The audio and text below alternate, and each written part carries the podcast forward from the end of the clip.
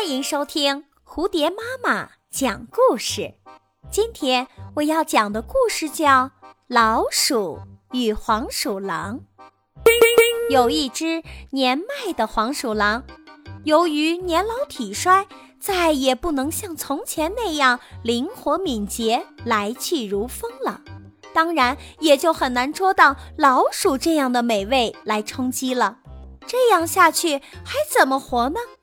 狡猾的黄鼠狼苦思冥想，终于想出了一个好办法。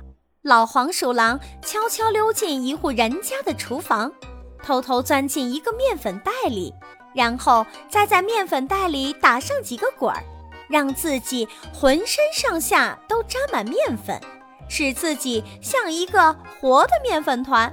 最后躲在一个阴暗角落里一动不动。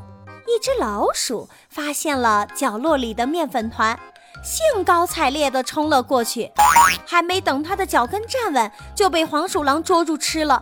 接着又有第二只、第三只老鼠以相同的方式成为黄鼠狼的一顿美餐。许许多多的老鼠就这样白白送了命。有一只久经沙场的老鼠。曾无数次逃过敌人布下的陷阱和骗局，这次他只远远地瞥了那团面粉一眼，便大笑着说：“哈哈，老奸巨猾的黄鼠狼，你就躺在那里做你的面粉团吧，恕不奉陪！我要去告诉我的子孙们，不要再上当受骗了。”这个故事告诉人们，不要被事物的表面现象所蒙蔽。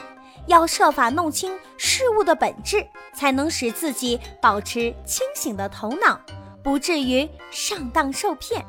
本集播讲完毕，欢迎订阅专辑。